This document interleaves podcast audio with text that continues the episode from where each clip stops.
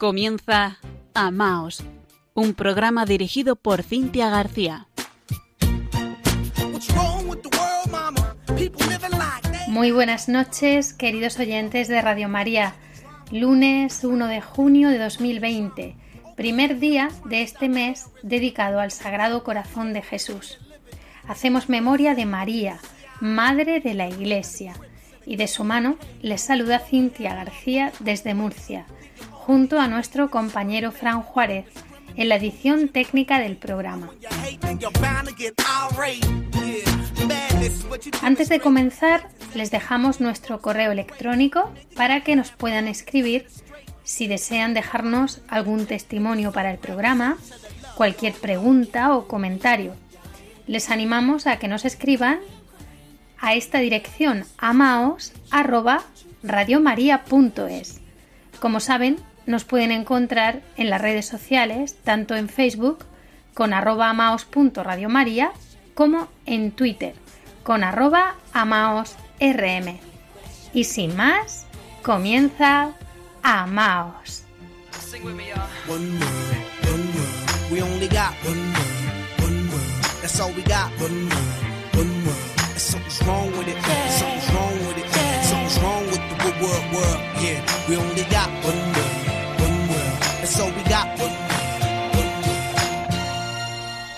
Esta noche hemos elegido el tema los diez mandamientos como fuente de vida y por lo tanto como fuente de libertad.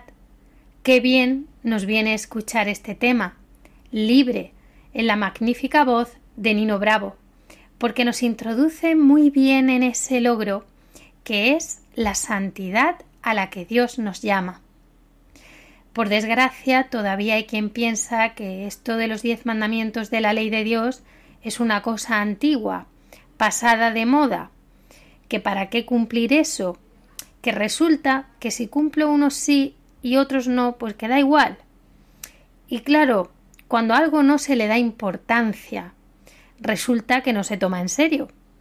Y nos encontramos con una mayoría de personas que ni siquiera se paran a reflexionar si estos mandamientos son justos o no, y si el hecho de cumplirlos es verdad que nos cambia la vida. Pues bien, si nos vamos a la Sagrada Escritura, leemos que un joven se acercó a Jesús y le dijo Maestro, ¿qué he de hacer para conseguir la vida eterna?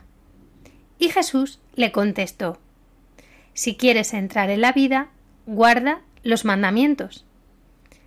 Jesús, con esta respuesta, responde más allá de lo que se le pregunta, pues no se refiere solo a la vida eterna, sino que dice si quieres entrar en la vida.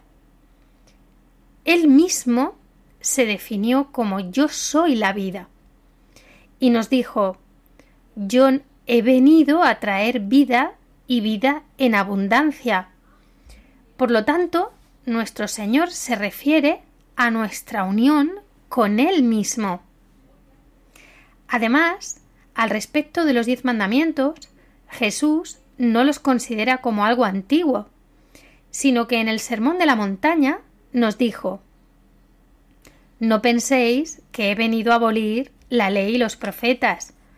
No he venido a abolir, sino a dar cumplimiento. Él es el primero que con su vida nos da ejemplo. Y añade además Si guardáis mis mandamientos, permaneceréis en mi amor como yo he guardado los mandamientos de mi Padre y permanezco en su amor. Hay una cita en el diario de Santa Faustina Kowalska que nos puede ayudar a entender esto.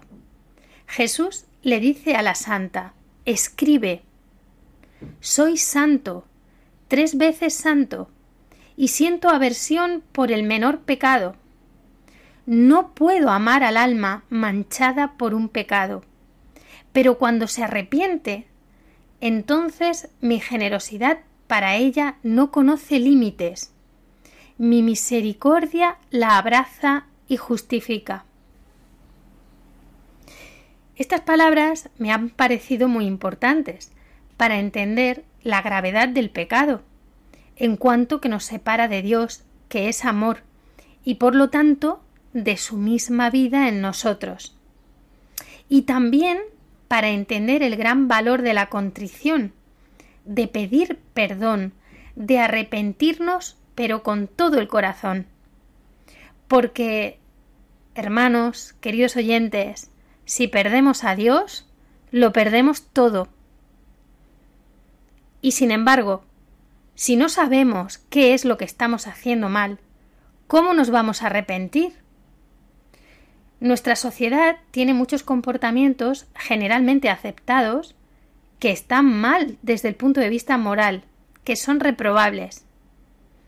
Pero si hacemos un experimento y le preguntamos hoy a muchos católicos cuáles son los diez mandamientos, nos llevaríamos una sorpresa, porque muchos no los sabemos, se nos han olvidado.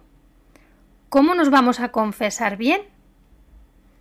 Tenemos esta radio de la Virgen, Radio María, que entre otros programas maravillosos nos ofrece el compendio del catecismo.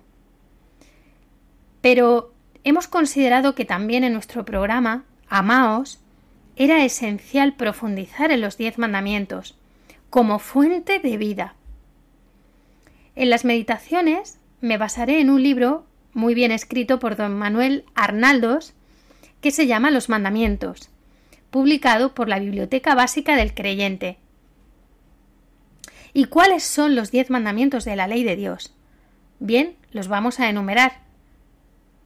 Primero amarás a Dios sobre todas las cosas. Segundo, no tomarás el santo nombre de Dios en vano.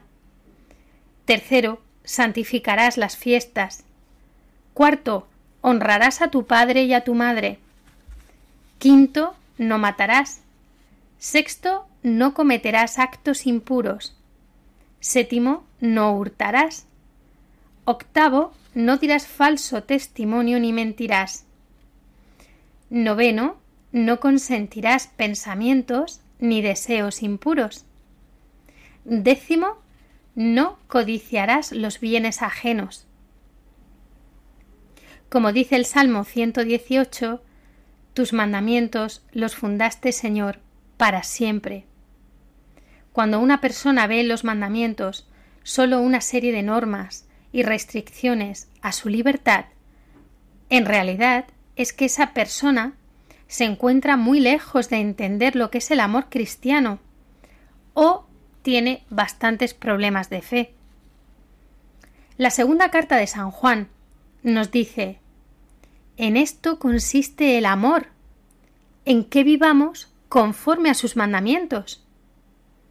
San Juan Pablo II dijo Obedeced a Jesús, a sus mandamientos. Este es el único programa de vida para realizarse auténticamente y ser feliz. Por lo tanto, esta noche profundicemos en ellos.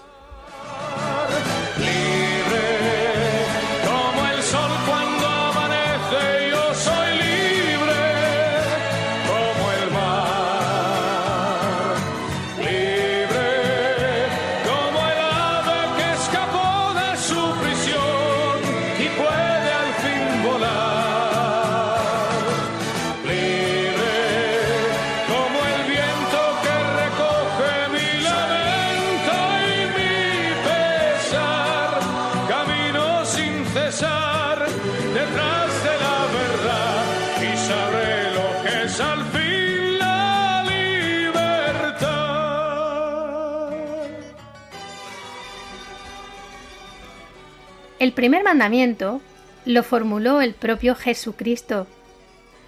Amarás al Señor tu Dios con todo tu corazón, con toda tu alma y con todo tu entendimiento. ¿Qué pecados cometemos que atenten contra este mandamiento? Pues, por una parte, aquellos que no observan las virtudes de la fe, esperanza y caridad, y por otra, los que atentan contra la religión. Comencemos por los primeros. Cometemos pecados contra la fe, por ejemplo, cuando somos infieles y no aceptamos la salvación que Dios nos ofrece por medio del Espíritu Santo. Esto se manifiesta muy claro cuando se pierde el sentido de Dios, se vive como si no existiera, y se pierde el sentido del pecado, se cree que nada es pecado, y al final se vive un ateísmo práctico, que termina siendo como otra religión, porque tiene sus propias normas, de las que no te puedes salir. Otro ejemplo de pecado contra la fe sería la apostasía, que es cuando renunciamos a Dios en público. Muchas veces lo hacemos por cobardía, por egoísmo, avaricia, interés, ambición. Otras veces por protagonismo o ingenuidad. Otro ejemplo sería la herejía, cuando después de haber recibido el bautismo negamos de forma pertinaz las verdades de la fe divina o católica. También entraría aquí la duda voluntaria, que no llega a herejía porque no se produce de forma pertinaz, pero el pecado aquí depende de la trascendencia de las verdades que ponemos en duda. Otro ejemplo sería la ignorancia, que es el descuido voluntario por conocer las verdades que debe saber un cristiano. Y otro sería, por ejemplo, el cisma. Este pecado se produce cuando se rechaza la sujeción al sumo pontífice o la comunión con los miembros de la Iglesia, que es el cuerpo místico de Cristo. Por otra parte, cometemos pecados contra la esperanza, sobre todo dos, la presunción, que es cuando abusamos de la misericordia de Dios y continuamos viviendo en pecado sin ningún esfuerzo por vencer las pasiones desordenadas ni, ni hacer nada, o bien la desesperación. La desesperación es lo contrario a la presunción, sería confiar demasiado poco en la bondad de Dios y en el poder de su gracia sobre nosotros. Y el tercer punto sería que cometemos pecados contra la caridad, que son los más graves, porque la caridad está en el vértice de la vida del cristiano, porque la caridad es el amor y porque Dios es amor, y aquí es donde nos unimos plenamente a Él. Aquí destacaríamos primero el odio a Dios, que es un pecado de gran magnitud, como dice San Pablo, de Dios nadie se burla. En segundo lugar estaría el odio al prójimo, que es el pecado contra el amor que denunció Jesucristo en el Sermón de la Montaña. Habéis oído que se dijo amarás a tu prójimo y odiarás a tu enemigo. Pues yo os digo, amad a vuestros enemigos y rogad por los que os persigan, para que seáis hijos de vuestro Padre Celestial. En tercer lugar entraría la acedía o desamor a Dios. Son faltas de atención a Dios, en la comunicación con Él, en la pereza, el tedio o disgusto por las cosas espirituales. No se hace oración, no se medita su palabra, no se vive en su presencia. Y en cuarto lugar, cuando incumplimos los demás mandamientos, porque cumplir el primer mandamiento implica cumplir los demás. Lo dice Jesús en el Evangelio, el que ha recibido los mandamientos y los guarda, ese es el que me ama. Y finalmente, en este primer mandamiento de la ley de Dios, también podemos pecar, faltar, cuando lo hacemos contra la religión, cuando faltamos al honor y respeto debido a Dios. Esto puede ser de muchas maneras, bien porque le tentamos, o bien porque cometemos algún tipo de sacrilegio de una persona, cosa o lugar sagrado, ya sea por impiedad, faltando gravemente con dichos o hechos, o bien cometiendo simonía, que es cuando se trafica con cosas sagradas. También faltamos por superstición, cuando caemos en todas aquellas creencias que son falsas, exageradas o inoportunas. Con el politeísmo, cuando creemos en otros dioses distintos del verdadero, con la idolatría, cuando se diviniza lo que no es Dios, también con la adivinación, que nos sorprende, pero muchas personas caen aquí. Horóscopos, astrología, quiromancia, mediums, prácticas de magia o hechicería, espiritismo. La Iglesia advierte a sus fieles que se guarden de él. Bueno, pues en todas estas ocasiones se falta el primer mandamiento.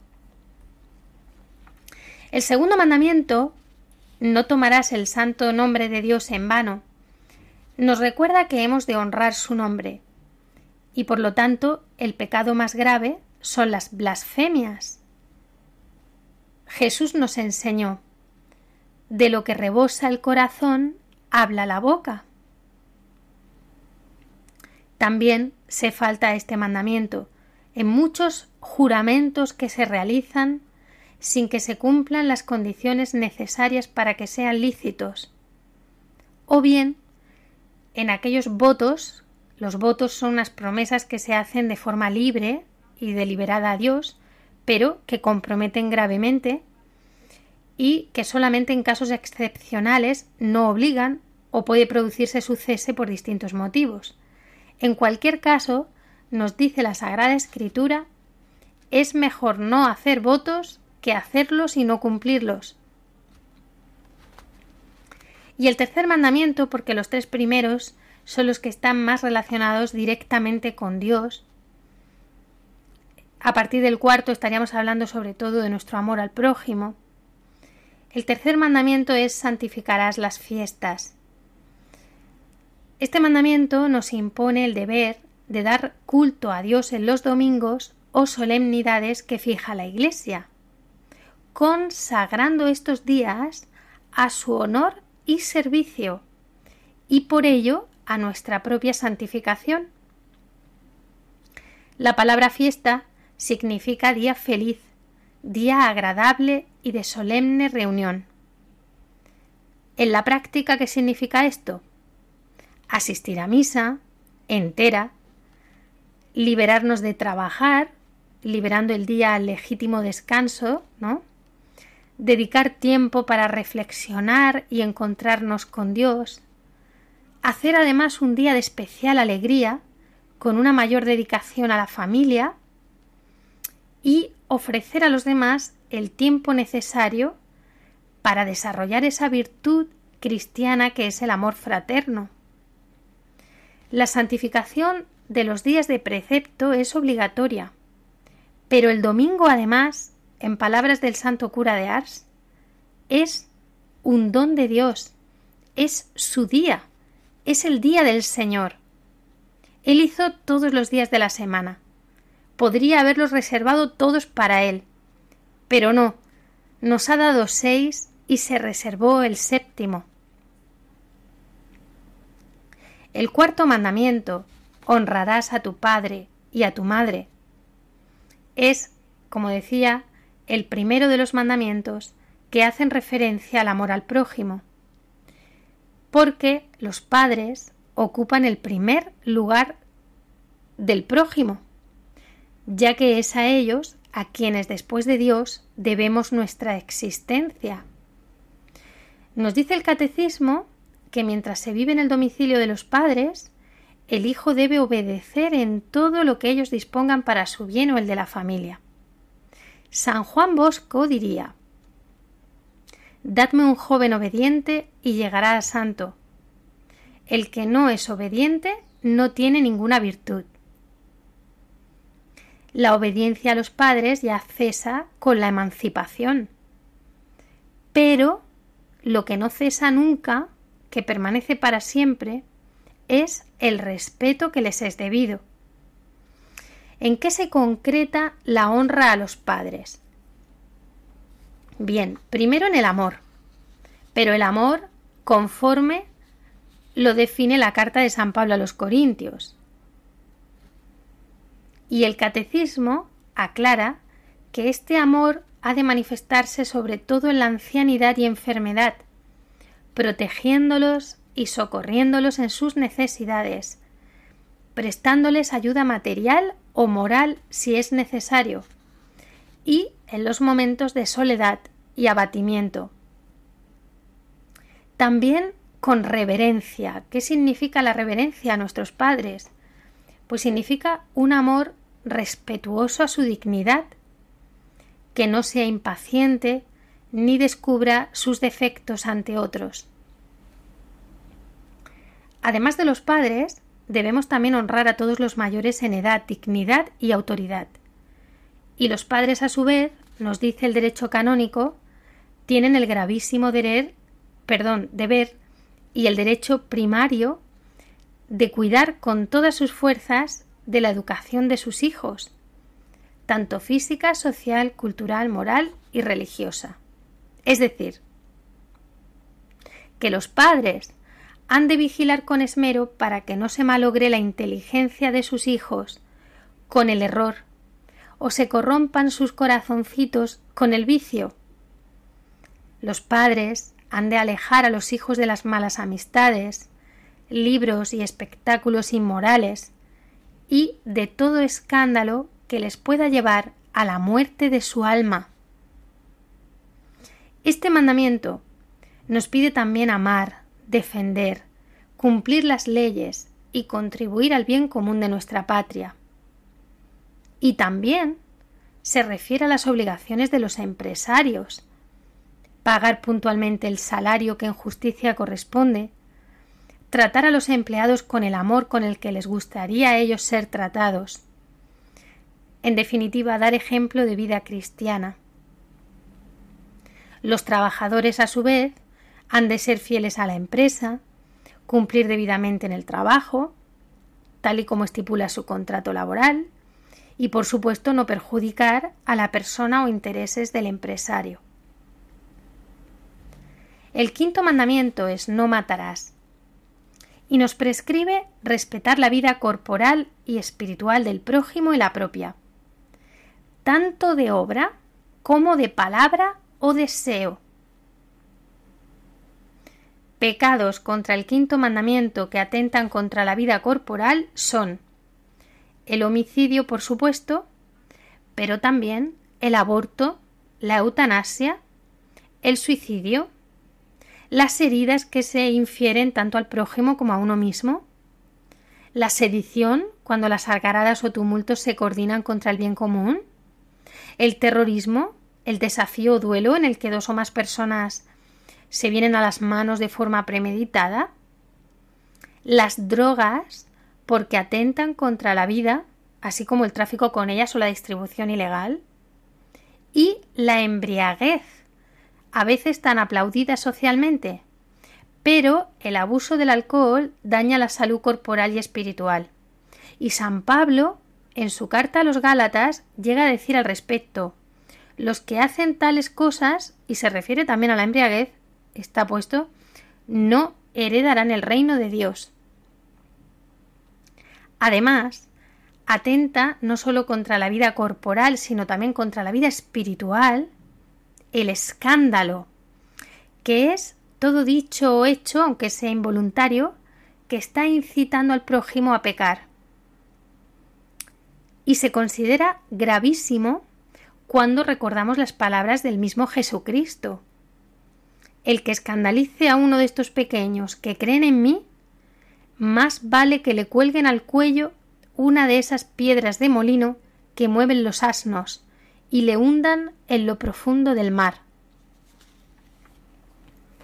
Nos dice el catecismo que el escándalo puede ser provocado por la ley o instituciones, por la moda o por la opinión, cuando se degradan las costumbres y se corrompe la vida religiosa, empresarios que imponen procedimientos que incitan al fraude, educadores que dañan a sus alumnos, manipuladores de la opinión pública que la desvían de sus valores morales. También entraría aquí la maldición. La maldición es cuando se emplea una palabra injuriosa hacia el prójimo, porque se le desea realmente que le sobrevenga algún mal es todavía más grave cuando la dirigimos contra nosotros mismos. Pero Jesucristo nos la prohibió. Nos dijo, bendecid a los que os maldigan. Y también atenta contra nuestra vida espiritual el insulto. Lo dijo así expresamente nuestro Señor Jesucristo en el Sermón de la Montaña. Habéis oído que se dijo a los antepasados no matarás, y aquel que mate será reo ante el tribunal. Pero yo os digo, todo aquel que se encolerice contra su hermano será igualmente reo ante el tribunal, y el que llame a su hermano imbécil será reo ante el Sanedrín, y el que le llame renegado será reo del infierno. Si al presentar tu ofrenda ante el altar te acuerdas entonces de que un hermano tuyo tiene algo contra ti, deja tu ofrenda delante del altar y vete primero a reconciliarte con tu hermano. Luego vuelves y presentas tu ofrenda. Recordemos que Jesús nos enseñó Vosotros sed compasivos, como vuestro Padre es compasivo. No condenéis y no seréis condenados. Perdonad y seréis perdonados, porque con la medida con que midáis, se os medirá. Y tengamos en cuenta que Jesús nos dice Al que oiga mis palabras y no las cumpla, yo no lo juzgo, porque no he venido a juzgar al mundo. El que me rechaza y no acepta mis palabras, tiene quien lo juzgue. La palabra que yo he pronunciado, esa lo juzgará el último día. Pues acojamos su palabra y aceptemos su invitación para volver nuestro corazón íntegro a Dios y regresar a casa.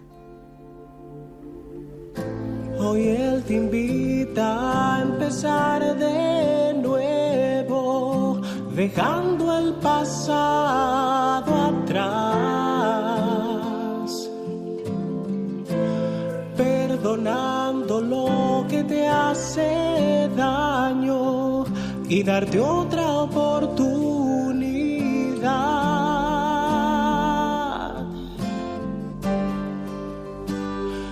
Regresa,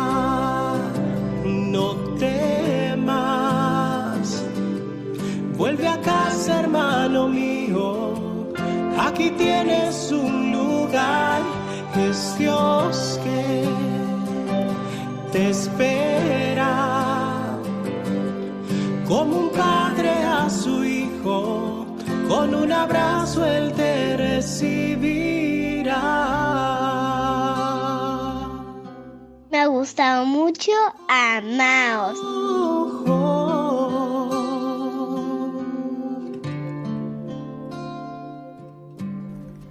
Seguimos en Amaos, esta noche repasando los diez mandamientos de la ley de Dios como fuente de vida.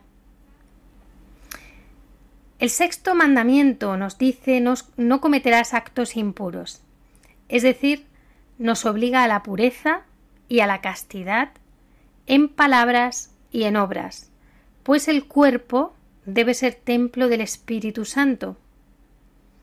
Son pecados contra este mandamiento, en primer lugar el adulterio, que es toda relación sexual mantenida con una persona distinta del cónyuge, también las relaciones sexuales prematrimoniales, aunque sean novios. En tercer lugar, la homosexualidad consumada. Recordemos que no es lo mismo sentir que consentir. Nos referimos a la consumación. También la masturbación y las conversaciones obscenas. La palabra de Dios lo confirma. Cita todas estas situaciones y asegura que no heredarán el reino de Dios. Y recordemos nosotros que no nos estamos refiriendo solo a la vida eterna, sino a vivir dentro de nosotros. El reino de Dios ya se da aquí en esta vida, porque es nuestra unión con Dios ya aquí en esta vida. El catecismo de la Iglesia Católica añade además la pornografía, porque dice atenta gravemente a la dignidad de quienes se dedican a ella, actores, comerciantes y el público. San Juan Bosco decía que la pureza era la más bella de las virtudes y aseguraba que el arma principal para cuidarla era alejarse de los peligros, confesarse con frecuencia, la comunión eucarística y, por supuesto, la mortificación de los sentidos, poniendo freno a los ojos y a la gula, dando al cuerpo el estricto descanso necesario, oración y ayuno en algunos casos, vivir en presencia de Dios. Y además recomendaba llevar puesta la medalla milagrosa o el escapulario de la Virgen del Carmen. San Alfonso María de Ligorio decía que la carne es el arma más poderosa que tiene el demonio para esclavizar al hombre.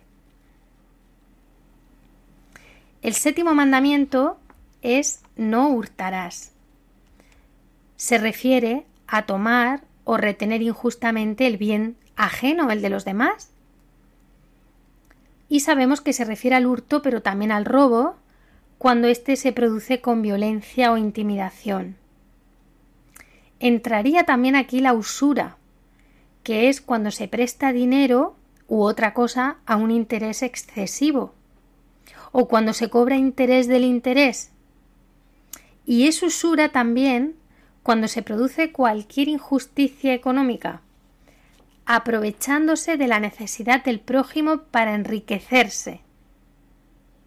Se falta el séptimo mandamiento, además, cuando se hacen retenciones injustas, fraudes o estafas, sobornos de todo tipo, a veces también a través de los halagos, o cualquier daño o perjuicio en los bienes del prójimo sin justo motivo.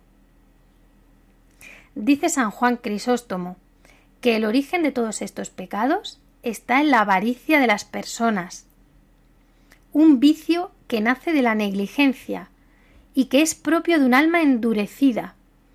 Y tan gran mal es la avaricia que hizo a Judas sacrílego y traidor. La palabra de Dios lo afirma en el Eclesiastés, nada más criminal que el avaro.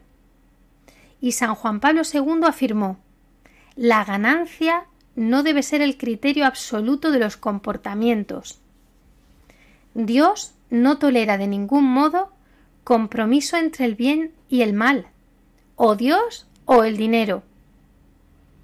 Ni siquiera somos propietarios absolutos de los bienes que la providencia nos dispensa. Somos administradores. Un procedimiento que es bueno para combatir la avaricia, nos decía también San Juan Crisóstomo, es la limosna. La limosna nos limpia de muchos pecados. El octavo mandamiento es no dirás falso testimonio ni mentirás. Este precepto tiene a su vez dos partes, ¿no?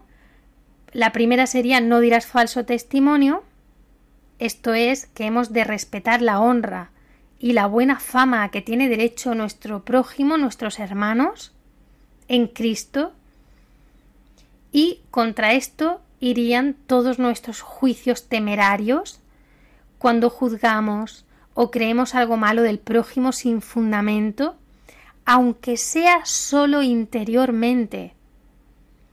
Juzgamos de forma negativa, maliciosa y sin datos, los comportamientos y las intenciones de los demás.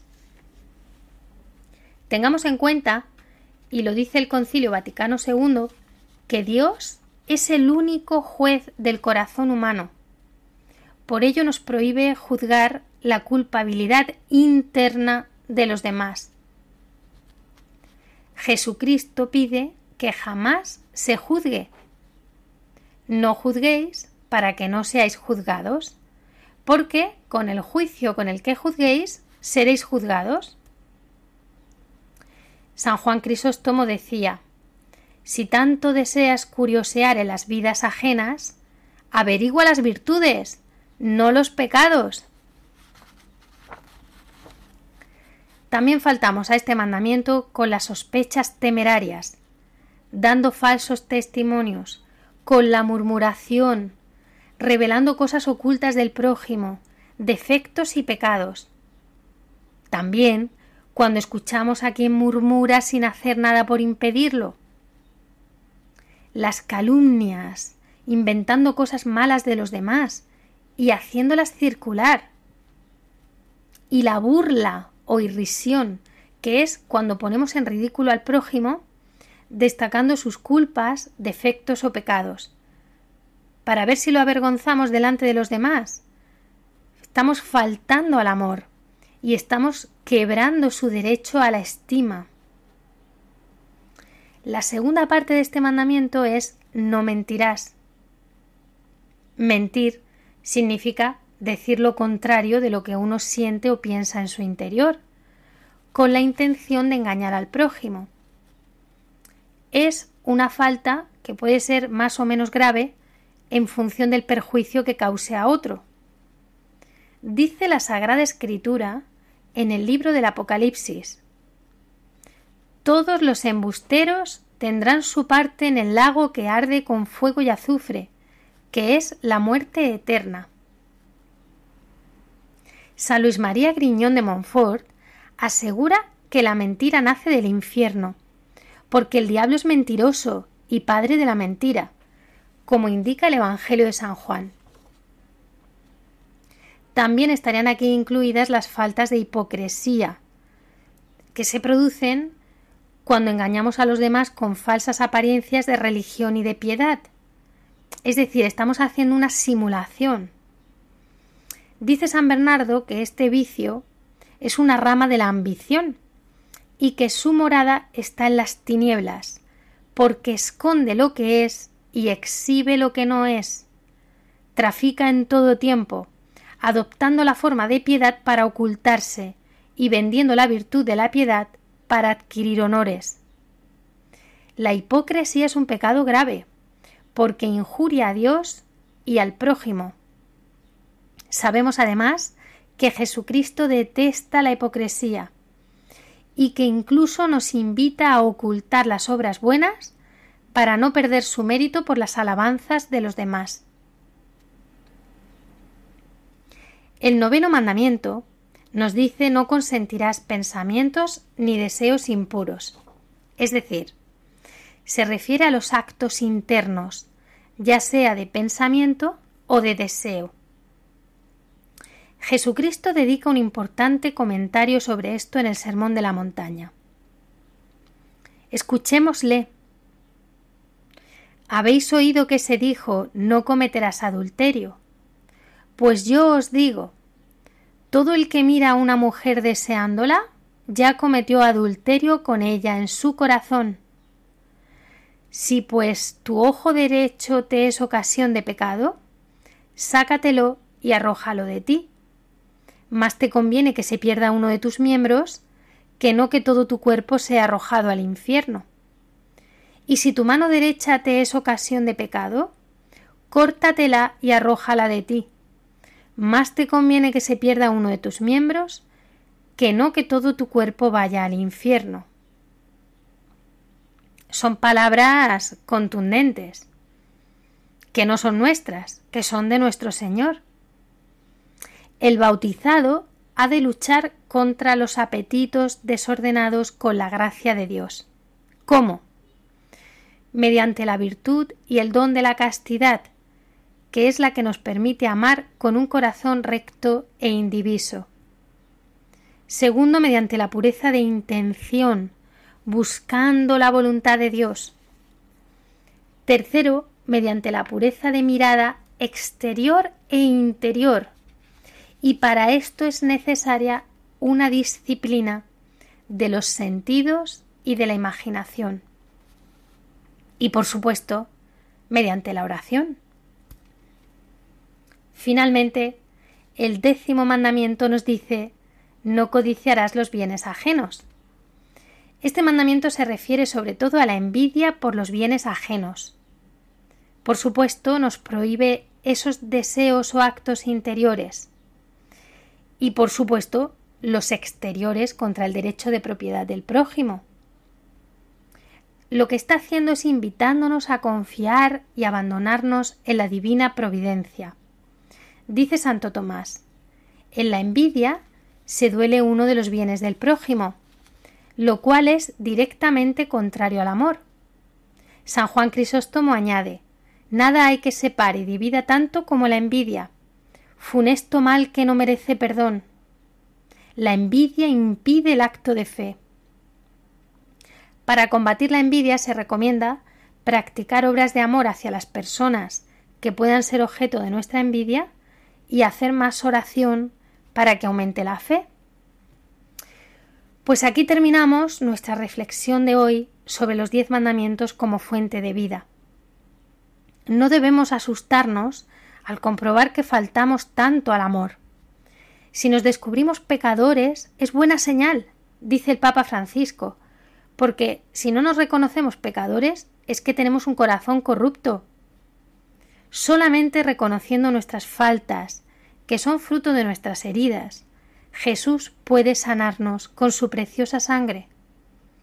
Que nunca se nos olvide que hemos sido liberados del pecado a precio de sangre, y que Dios no desea nuestra condenación, sino que el pecador se convierta y que viva, y que tenga vida en abundancia.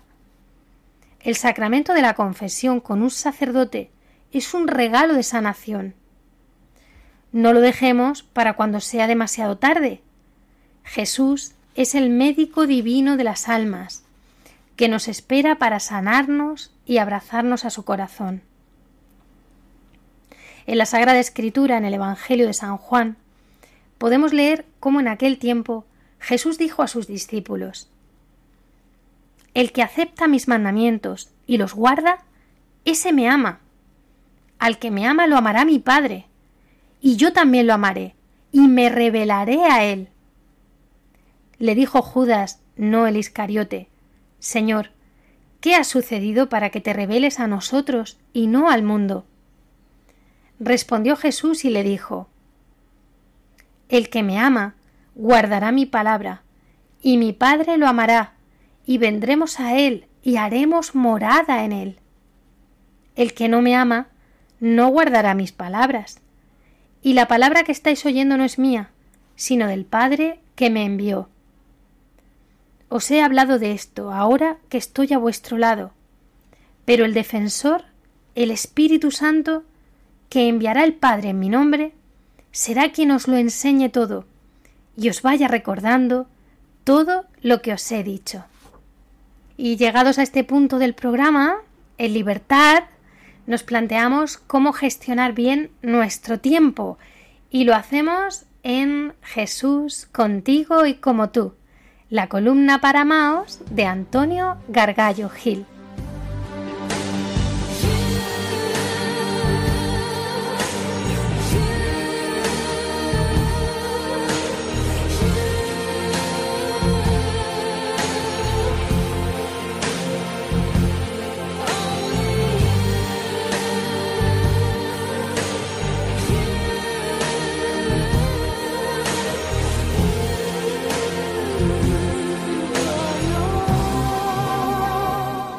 Estimado oyente, esta noche me gustaría abordar un tema trascendental en nuestra existencia, el tiempo. Y es que el tiempo es el regalo que Dios nos concede en el periplo de la vida. Un regalo que debemos aprovechar. Pero ¿cómo hacerlo? Si nos adentramos en la Biblia, encontraremos un pasaje que nos dará las pistas necesarias para sacarle el mejor partido. En Efesios capítulo 5, versículos del 15 al 17, nos dice, mirad atentamente cómo vivís, que no sea como imprudentes, sino como prudentes, aprovechando bien el tiempo presente, porque los días son malos. Por tanto, no seáis insensatos, sino comprended cuál es la voluntad del Señor. Cuando caminamos por las sendas del Señor, tenemos una garantía asegurada. Estamos en el sendero correcto.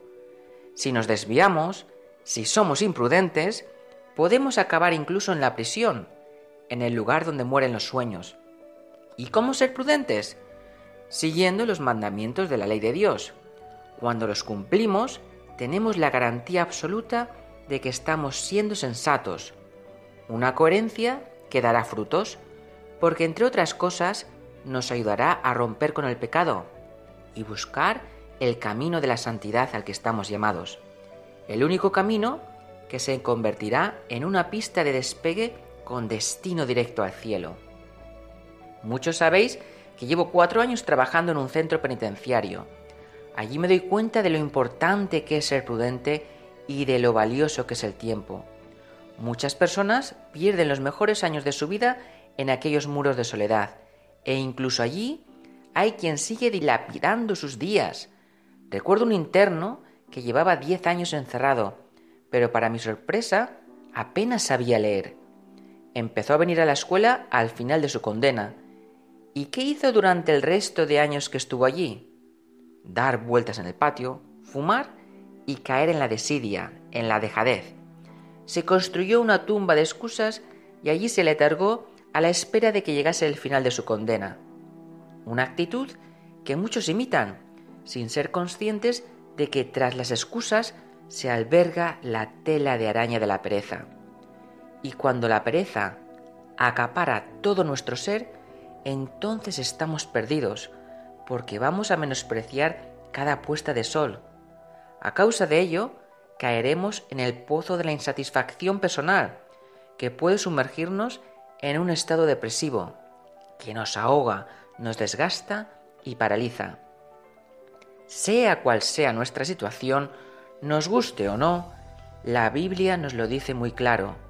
Aprovechad bien el tiempo presente. Dios nos concede un tiempo finito, misterioso, fugaz, un tiempo para trabajar, un tiempo para descansar, un tiempo para comer, un tiempo para dormir, un tiempo para jugar, un tiempo para orar, un tiempo para contemplar, un tiempo para reír, un tiempo para amar, un tiempo para llorar. Pero qué bello es el tiempo. Permitidme contaros un cuento que os dejará una interesante moraleja. En una ocasión, un hombre se fue a dar un paseo por la playa. Estaba malhumorado, triste, apático.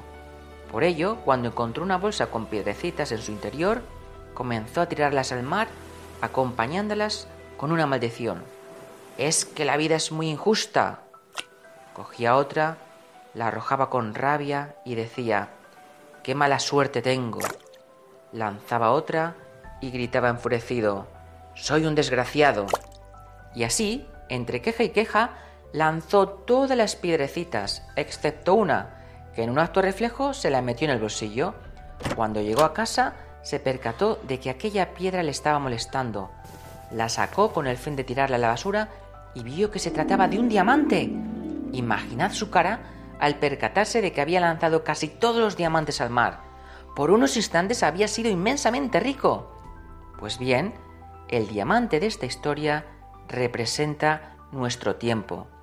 Nos enseña que no debemos desperdiciar un solo minuto de nuestra existencia. Hemos de aprender a dosificar nuestro tiempo, a sacarle el máximo partido y disfrutarlo. Caer en los errores del pasado, en lo que pudo ser y no fue, o en desear que llegue el futuro porque consideramos que será mejor, es caer en el engaño de no vivir el presente. Perderlo es un error, pero muchas veces lo desaprovechamos porque nos sentimos bloqueados. Se nos acumulan las cosas y no sabemos ni por dónde empezar. Sin darnos cuenta, entramos en una parálisis, en un estado vegetativo. Es ahí cuando nos hemos de levantar y ponernos en acción.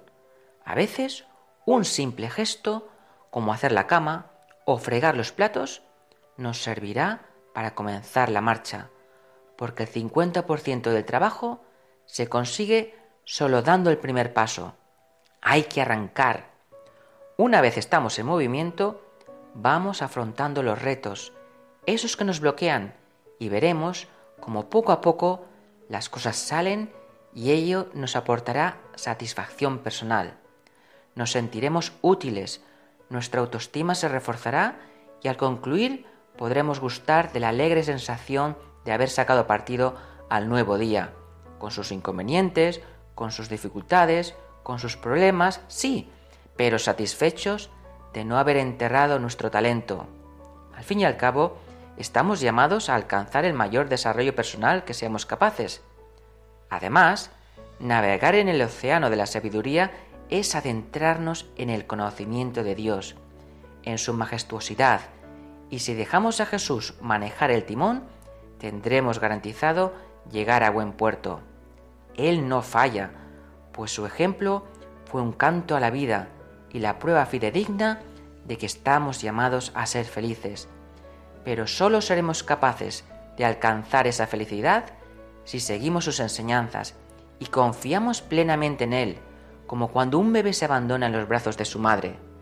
Y aquí entra la última parte del versículo que al principio mencioné. Comprended cuál es la voluntad del Señor. Dios nos ha creado con un fin. Todos tenemos algo bueno que aportar a la sociedad. Por ello, mientras tengamos un aliento de vida, aunque tengamos 80, 90 o 100 años, tenemos que ser capaces de desarrollar nuestros talentos. Si sigues en la tierra, tengas la edad que tengas, tienes misión. Mirad al Papa Francisco, por ejemplo, con 83 años, tiene una tarea grandiosa y aunque su cuerpo muestre los achaques propios de la edad, no le impide llevar a cabo su trabajo y seguir dando esperanza con sus sabias palabras, con su ejemplo y su alegría. Pidamos a Dios que nos muestre cuál es su voluntad para aprovechar cada minuto de nuestra existencia, como hizo un alumno mío que tras una larga condena estudió cuatro carreras universitarias que le permitieron rehabilitarse y enterrar al aburrimiento. Pero si éste aparece en la tuya, querido oyente, será para mostrarte que estás lanzando diamantes al mar, porque la persona afanada jamás se aburrirá, ni se esconderá tras una pantalla de ordenador o de móvil, dejando que muchas horas infructuosas devoren su ser en una vacía realidad virtual, pues todo tiene que tomarse en su justa medida, no sea que sin darte cuenta estés atrapado en una adicción que actúa como la carcoma y cuyo residuo es el desasosiego y la desesperanza. Convirtámonos en agricultores que siembran semillas de amor, y cuando en nuestro terreno aparezca un cardo, seamos capaces de arrancarlo y pedir perdón a quien con él hayamos dañado, porque todos tenemos cosas que mejorar, que aprender, que cambiar, hasta que consigamos una mirada limpia y un corazón puro. La buena noticia es que tenemos toda una vida para recuperar la inocencia que perdimos en nuestra niñez, purificarnos de todos los errores cometidos y de aquellos que vendrán, porque errar es de humanos, pero rectificar es de sabios. Al fin y al cabo, estamos llamados a sembrar para dar fruto en abundancia y para ello se necesita trabajar, cultivar nuestra tierra para que sea fértil y regarla con el amor de Dios, de modo que al concluir nuestra jornada seamos capaces de decir con alegría, Jesús, contigo y como tú.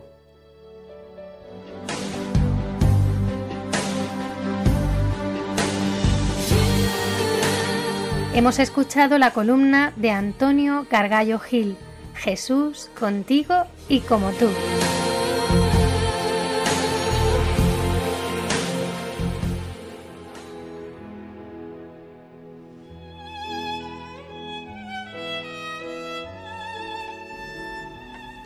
Cerramos este programa, como es habitual, con una oración. Oremos.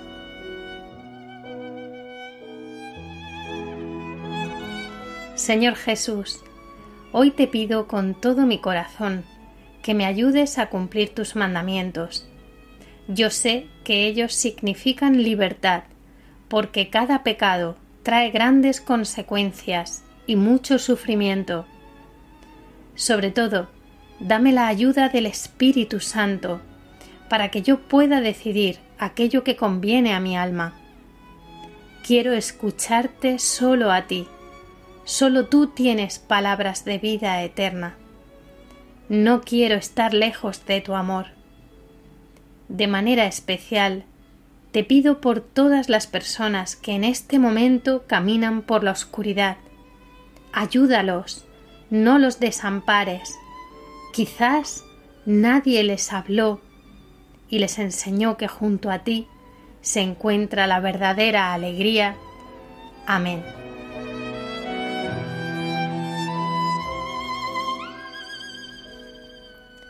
Gracias por su compañía. Esperamos sus comentarios, preguntas, sugerencias. Los pueden hacer llegar a través del correo electrónico amaos@radiomaria.es. Tenemos una nueva cita en cuatro semanas, este mismo mes, el lunes 29 de junio a las 21 horas. Solemnidad de San Pedro y San Pablo. Hasta entonces, disfruten la programación de Radio María y amaos. Un saludo y que Dios les bendiga.